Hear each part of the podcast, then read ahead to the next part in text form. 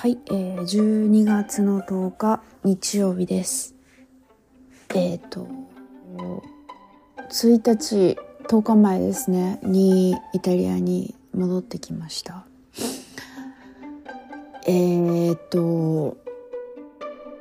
うんあの、今日はいくつか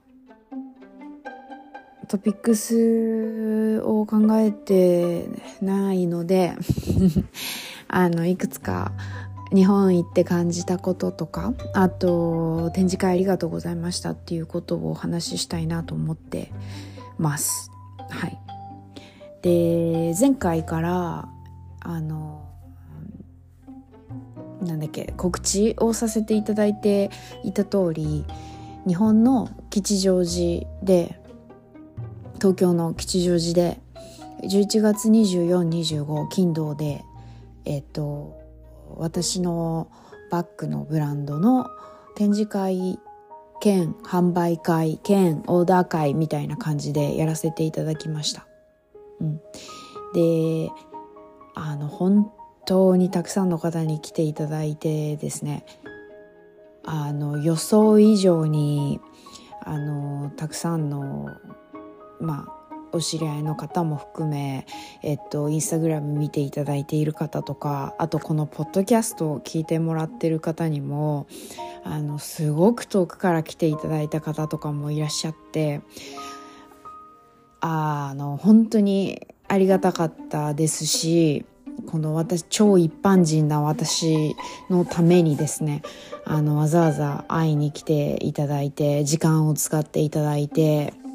本当にありがたいなと思いました。はい。えっ、ー、と、Google フォームの方からあのメッセージを頂いている方とかあのインスタグラムの方でつながらせていただいている方とかあの本当にこのインターネット上でしか、えーと、コミュニケーションを取ってなかった方に直接お会いしてお話しさせていただけてあの私的には結構こう本当あの感動レベルに嬉しかったですね。なんていうかこのポッドキャストだけを聞いていただいてる方も、えー、と本当何人か来ていただいたんですけどあのこれねあの、お名前出していいですかっていうことを全員に聞けなかった、聞きそびれちゃって、なので、あの、お話、おお名前出していいですかって聞いた方の名前だけ出すのもちょっとなと思ったので、ちょっとお名前出すの控えるんですけど、あのこのポッドキャスト聞いていただいている方は全員で5人も来ていただいたんです。もう私的にはもう超快挙って感じでなんていうかあのこう有名な方だったらね分かるんですけど、まあ、たった5人かよとか言って思う方いらっしゃると思うんですけど私からしたら1人でも来ていただいたらもうなんかびっくりみたいなレベルだったんですけど5人の方にも来ていただいてあのポッドキャスト聞いてますっていうお話をしていただいてかつどの回が好きですってみんなねあの、教えてくれたりとかしてすごい嬉しかったんですよ本当に。で、えー、なんていうかそのポッドキャスト以外でもインスタグラムを見ていただいててでその告知を見てあの来ましたっていう方とかもあのいてくださってですね。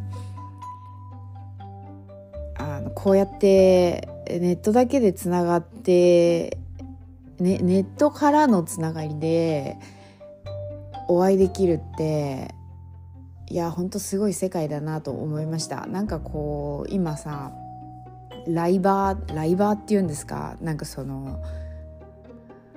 ネットライブみたいなのをしてあの投げ銭で稼ぐみたいな方とかいらっしゃるじゃないですか。まあああいう方からするとねこうファンみたいなのを作ってでリアルイベントみたいなのをして会いに来てもらうみたいなそういう感覚で活躍している方あはまあ当たり前なのかもしれないんですけどこう私みたいに何て言うか普通に生きててでポッドキャストをこれあの日記っていう部類でやってるのでなんていうか別にあの教養を話しているわけでもなく社会的でもなく文化的でもなくただイタリアに住んでるあの一日本人が喋ってる話っていうあの日記っていうジャンルでやっているのにもかかわらずあの会いに来ていただけるっていうのは本当にありがたいですね。びっくりたまげました。はい。で、あの、展示会自体はですね、あの、おかげさまですごく大成功で終わりまして、すごいこう楽しく、そして、えー、勉強になることもたくさんあって、えー、日本で初めに日本では、えっと、私にとっては初めての展示会だったのですごくこううんあ今まで頑張ってきてよかったなっていうのと1年前には想像もしていなかったことだったので実際そういう機会が作れてよかったなっていう気持ちにもなりましたしあの頑張ってればというかねやりたいっていう気持ちとあの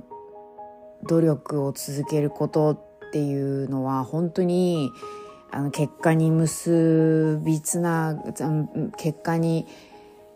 なるなっていうのを改めて感じた日でした。うん、あのよくねあの就職活動とかやられる方とかいらっしゃると思うんですけど、まあ、やってた方とかね、まあうん、結構な数いらっしゃると思うんですけど、まあ、私も就職活動しましたけどその時に「あなたの長所と短所を教えてください」みたいなあの意味のわからない質問があるんですね。で それを、まあ、考えなきゃいけないってってなった時にあの常に私いつもあ自分の長所ここだなって思ってたのがあの本当継続することもうとりあえず続けるみたいな、うん、あの諦めないでずっとやるっていうところが私のいいところではあるんですけれどもあのそこがねあの結果になってよかったなと思いました。うん、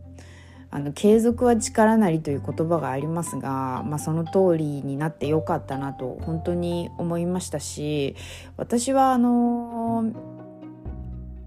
結構こう継続することが結果につながるっていうことを結構信じてる人なのでうんあの人に何かこう言えるような立場ではないですがまあ、語学頑張ってる人とかね。あとまあ就職活動もそうですけどあとは仕事で資格取るとかあとは何だろうあの仕事で昇進するとかそういうのはあると思うんですけど、まあ、とにかくとにかく続けることがまあ大事だなと思ってて、うん、あの絶対それは結果になると思うしなんだろう目に見える結果にもしもならなかったとしても絶対自分の力にはなってると思うのであのそういうことを今頑張ってる方がいらっしゃったら是非頑張ってほしいなってずっと続けてあのそれを実感できるまででそのまた実感したらまたその次の目標に向かってあのとにかく続けてほしいなと思いまましたし私も頑張ろうっていうふうにあの思えた日でもありました。であの全然話がそれちゃうんですけど一個だけ私が継続しなくていいんじゃないかなって思ってることがあってそれはあのまあ自分の人生を美化するわけではないですが仕事をね例えばどっかに就職してすごい嫌なことがあったりとかいやもう絶対にこれは自分に向いていないみたいなあのねそんな簡単に仕事を辞めていいっていうわけじゃないし仕事を継続しなくていいと思ってるって言ってるわけじゃなくてあの仕事はねあの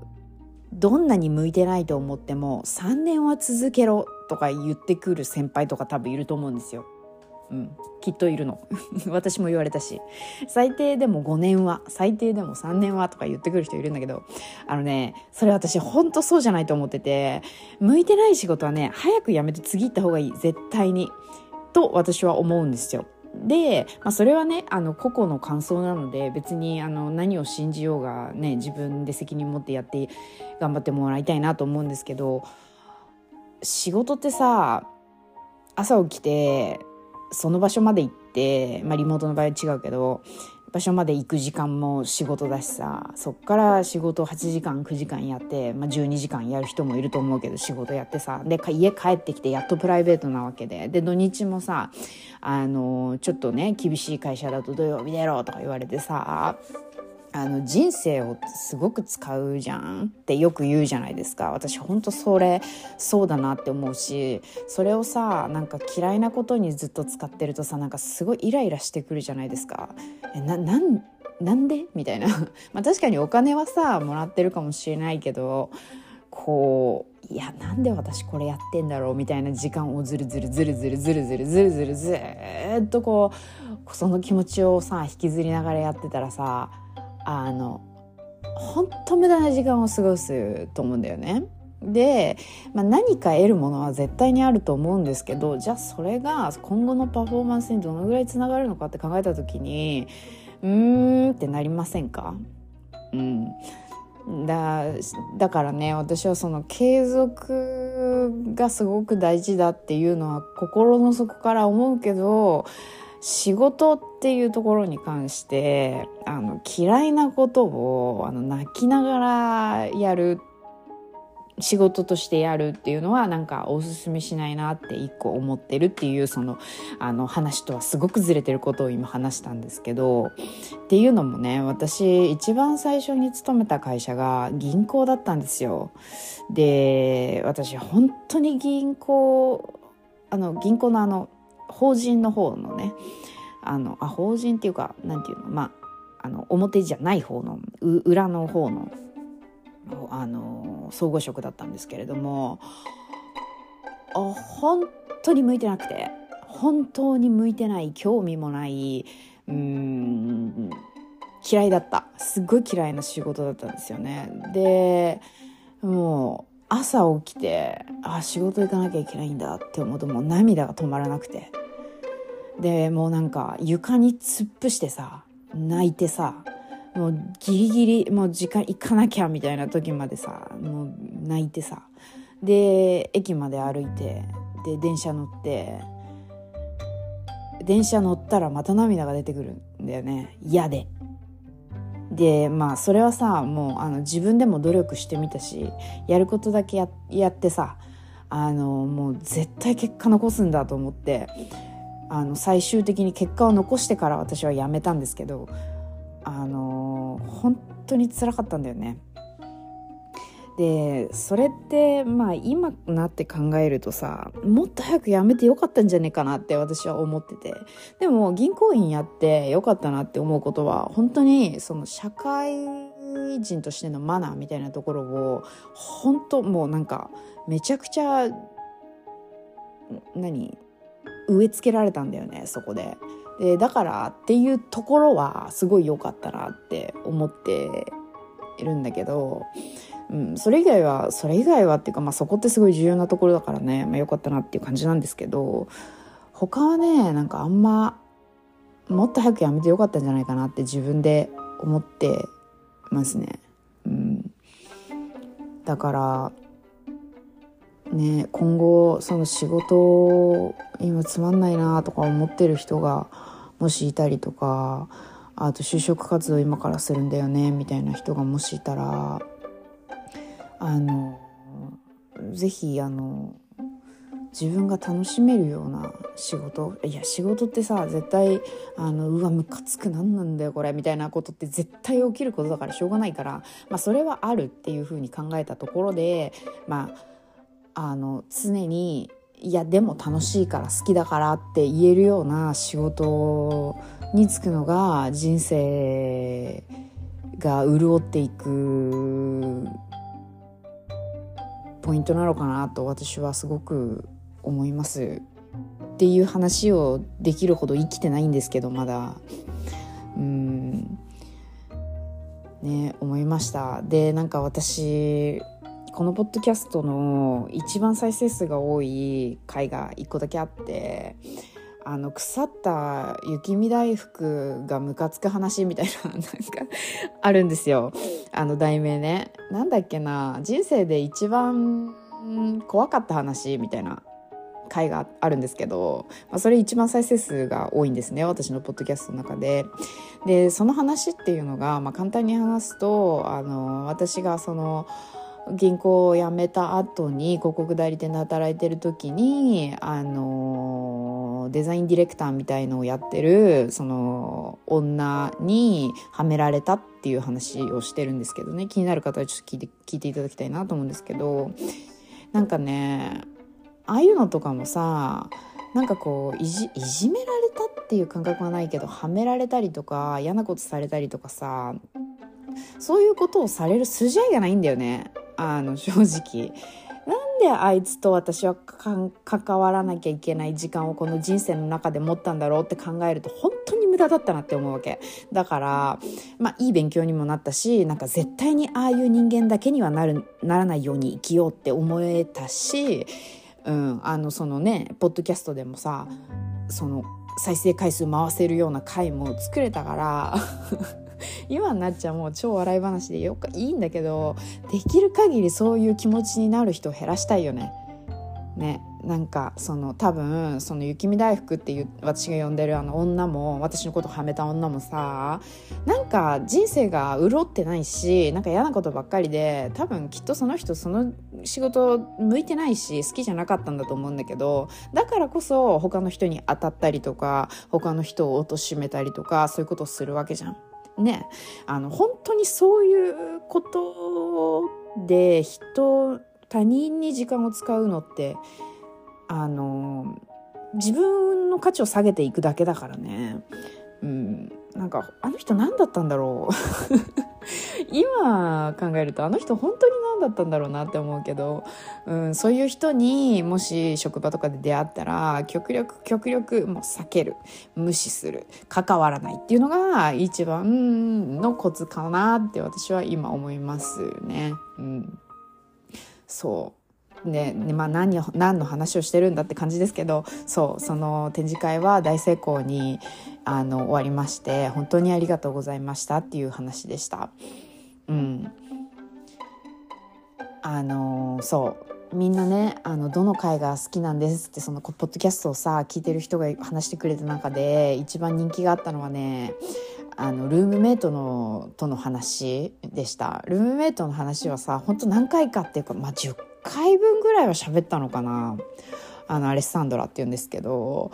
あのアレッサンドラとの話はね結構したと思うんですけどまあ私あんまり自分のポッドキャストを聞き返さないのでどんだけ悪い口で喋ったかはちょっと覚えてないんですけどまあ本当にきつい思い出 だったんですけどあの面白いって皆さんに言ってもらえただけであのあの時の思い出は本当にあのあ経験してよかったなという気持ちにあの変換できたのであありがたいなという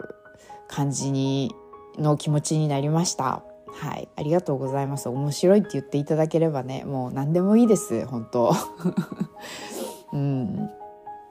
そう。でこの10日間ですね私は明日からまたミラノでねポップアップショップポップアップショップを、えーと、やらせていただくにあたり、えー、バッグをねまた作らなきゃいや作らなきゃいけないというか作りたいなと思いましてできるだけ商品を増やしたいなと思いまして10日間ずっとあの作りに作って作りまくってたんですけれども、うん、で明日からあのポップアップショップが1週間うん、始まって、えー、やりましてで17に終わってもうそっからは私の冬休みということであのゆっくりしたいなと思っております。はい。うん。で日本で思ったことをちょっと話そうかな。うん、話すといや本当にねあの日本ってさ便利で物も安くてねあのお店の人は親切でで何でもあってあの買いたい時に何でも買えて手に入ってあの食べたい時に何でも食べられてで困った時にはまあそのサービスっていうものを含め誰かが助けてくれていや本当にもうあのセキュリティも万全でで安全でで決まりをみんなが、まあ、ほぼ守って本当にいい国だなと心から思ったんですよね。で1年前よりもそれを強く感じましたね。うん、でシャワーは出るしさシャワーは出るしさってすごいレベルの低い話をしてるんですけどあのそのっていうのもねう私のイタリアの家ねイタリアの家のシャワーの水圧特にお湯のねお湯の水圧がものすごい低いんですよ。ものすごい低いの。もうなんか雫ですかっていうレベルでしかお湯が出ないわけですよ。で最近のもっぱらの私の悩みはそのシャワーのお湯が出ないっていうところなんだけどあの今はちょっとこう楽観的な気持ちになってるんだけど割とねこう寒くなってき始めた。今とか今っていうかまあちょっと3日前とかあとここイタリアに帰ってきてでもう寒かったわけですよね。で、えー、シャワーを浴びた瞬間あうちのシャワーの水圧ってこうだったってあのー、身をもって感じた瞬間ねあのー、泣きました。もう悲しくなっちゃって。っていうのもさ なんかイタリアの家全部が全部こうって言ってるんじゃなくてイタリアって基本さ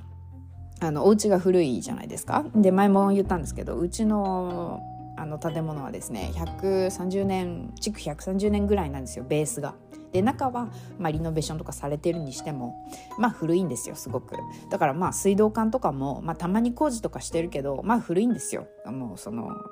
もう大元のベースが古いからまあ何か詰まったり錆びたりさまあいろいろ中では起きてるわけですよ目に見えないどこかで。でっていうのもあってあの水圧が低いんですね。で日本でいう私は、えーと、4階の部分に住んでいるんですけれどもやっぱりこう下にポンプがあってそこからこう吸い上げられるその何て言うんですか勢いみたいなのもまあ古いからあのないだから上に行けば行くほど多分水圧は弱くなっていると思うんですね。なので私の上の階その上の階の方はもっと多分あのシャワーが出てないんだろうなっていう、まあ、想像の域ですけどあの思っていてまあ分かんないけどであの日本でさ普通にこうシャワーとか浴びてたらさ普通にお湯出んじゃん。でね強めにも弱めにもできてで水からお湯に切り替わるタイミングも早くてさあの普通にシャワーが浴びられて泡が落とせて髪の毛が洗えるっていう環境に使ったがゆえイタリアに帰ってきた瞬間その雫のシャワーの水圧がものすごい私ショック受けちゃってもう涙がボロボロ出ちゃっても悲しくてもうなんかなえうんみたいななんかなんなんてなんちゅうところに住んでんだ私はって思っちゃったんだよね。でもさあのー、もうしょうがないっていうかこの国まあ違う。私が住んでるその家だね。はもうそうなんだからしょうがないんだよね。悲しんでもしょうがないと思ってあの、めちゃくちゃこう探したわけ。あのネット上で。水圧が低い場合どうやったらシャワーの水圧を上げられるかみたいな。大元が低い場合どうすればいいかみたいな。でもさその回答もさ何て言うの？日本向けだからあのそもそもの解決につながらないわけですよ。うん、でイタリアさカルキも強いからさカルキの汚れを落とせばどうにかなるんじゃないかと思ってめちゃくちゃ掃除は結構こまめにしてるんですけどやっぱねそこじゃないんだよね。もうね水圧元のポンプの水圧が低すぎるんだと思う多分。上に上がってこないんだよね。うん。だからこれはどうしたもんかなって思ってあの最近本当に泣きながらあのいろいろ調べてます。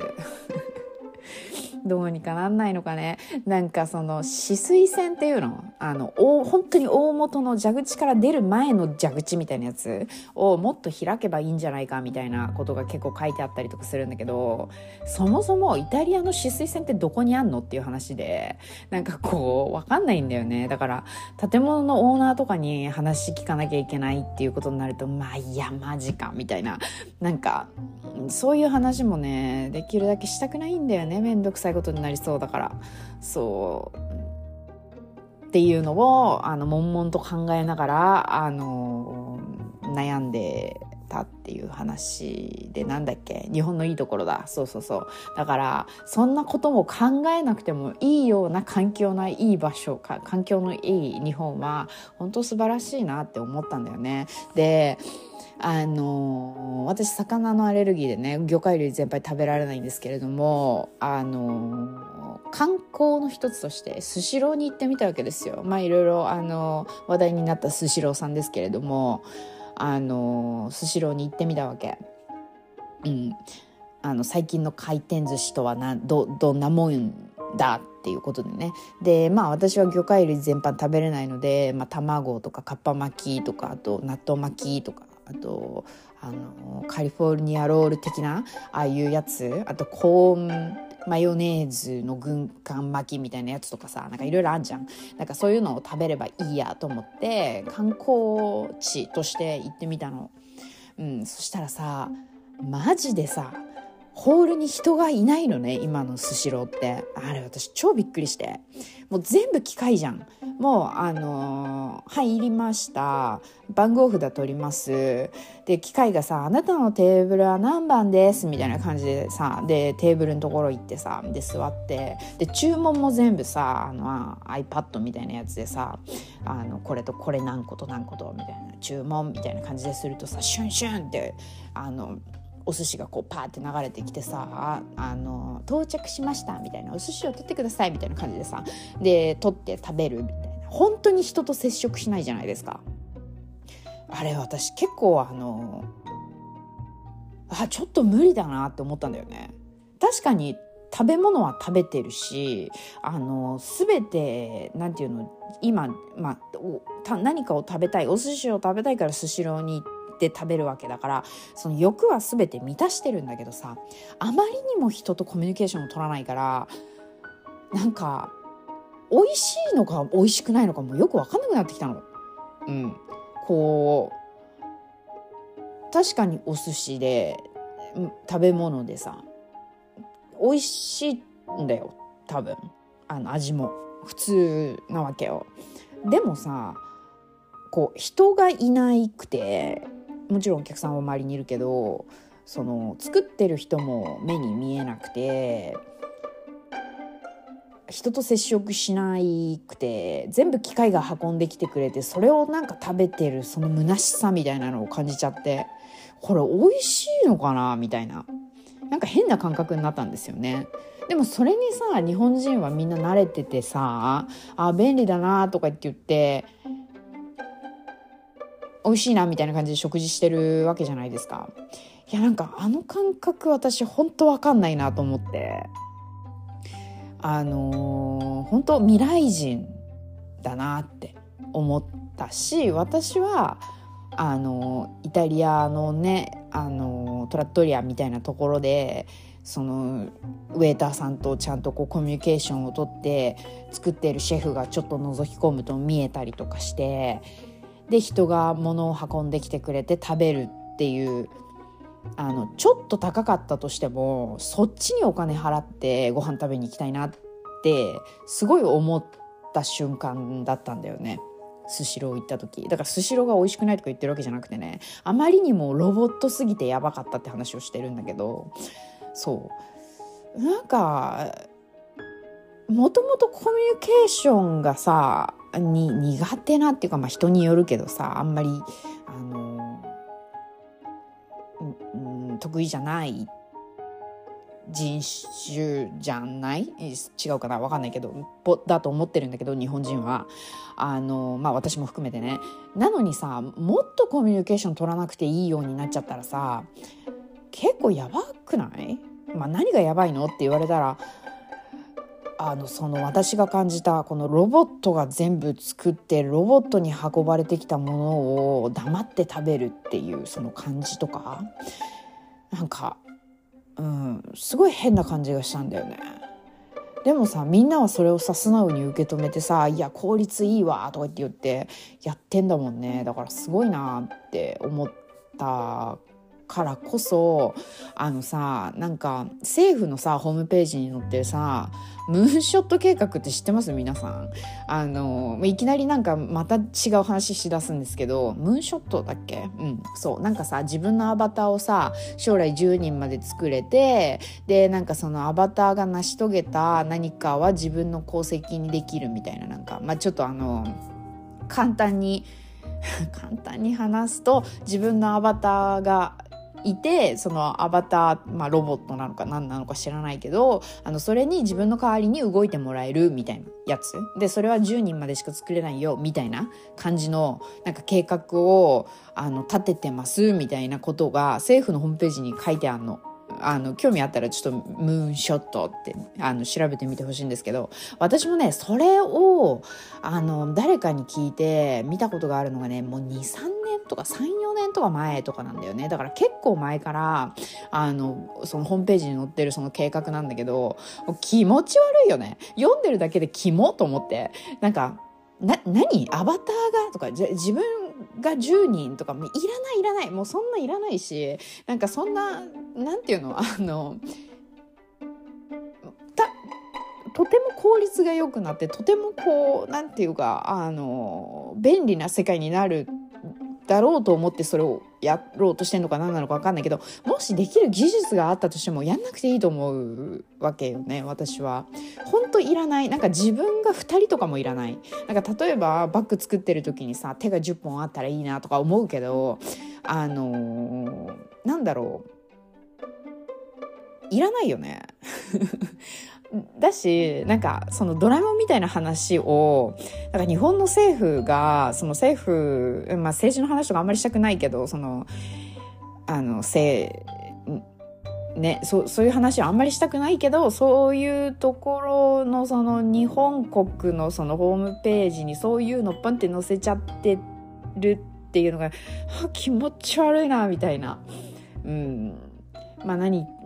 お気持ち悪がってんだろうなって思う人もいるかもしれないんですけど私はねあのああいうのちょっとなんかあの無理だなって思うタイプの人間なんでうんあれ何なんですかねって思ってます。なんかそのムーンショット計画に関して私あのすごいこう大雑把に今話したから合ってないかもしれないからあの自分たちでかあのちゃんと調べてほしいんですけどうんあれね私前ポッドキャストで一回話したっけな。ちょっと忘れちゃったけど話さない方がいいのかなと思って話さなかったのかな。忘れちゃったけど。うん。あれやばいよね。なんかちゃんと読んでないのにやばいよねとか言う権利もないんだけどさ。うん。アバター10人。ち悪いね。なんかそういう世界になる前にいなくなりたいなって思う。なんか複雑すぎて分かんない。複雑すぎるしなんかそのうんそんなにこう面倒くさい世界にしなくていいんじゃない？みたいな。もっとシンプルでよくない？みたいなって私は思うから。うん。どうなんでしょうね。どんなになってっちゃうんだろうなって思う。なんかだからこそすっごい未来になる前に今自分が生まれてといてよかったなって思う。もう未来になればなるほど本当複雑になっていろいろ面倒くさくなってもうなんかもういろんな情報がさわーってなって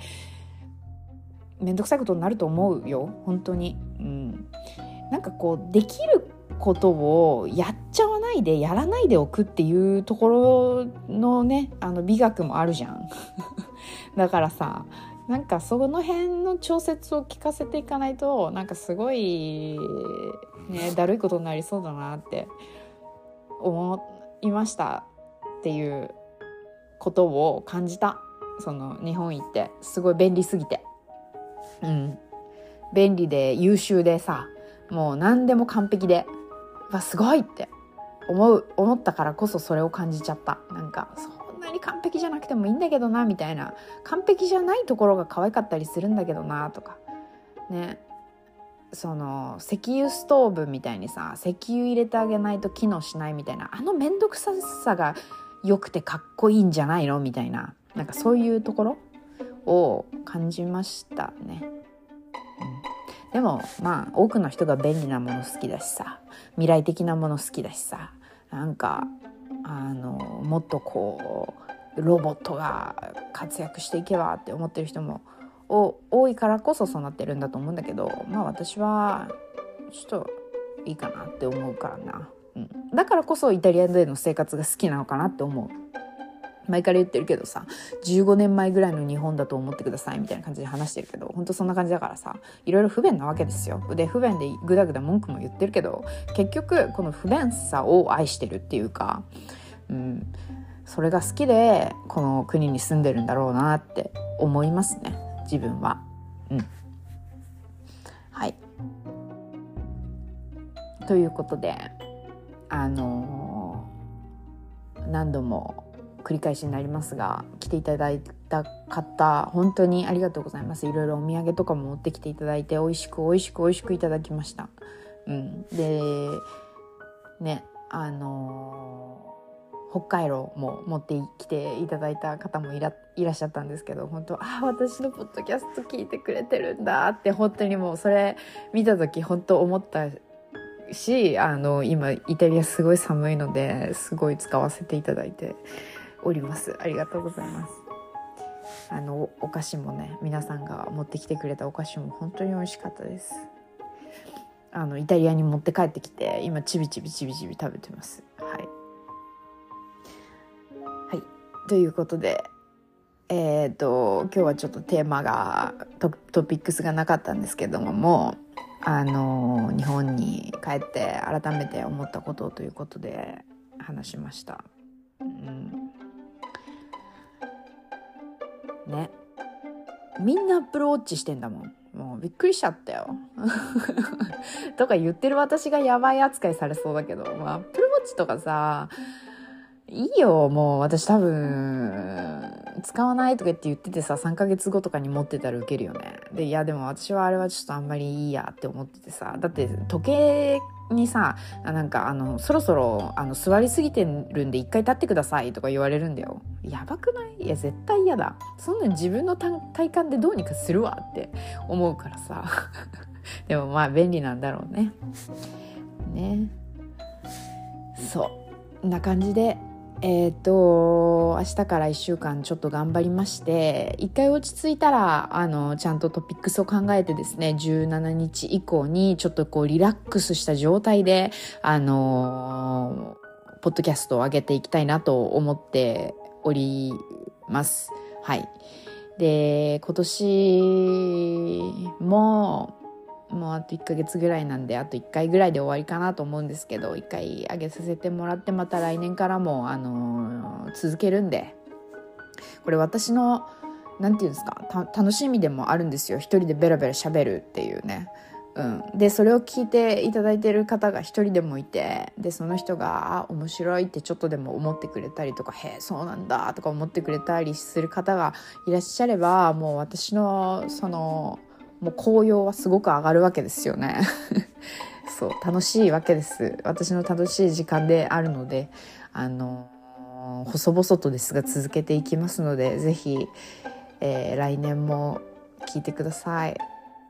はい。ということで寒いと思うので皆さんインフルエンザとかねあのまあいろんな風邪とか気をつけて過ごしていただければと思います。はい。おしまいにします。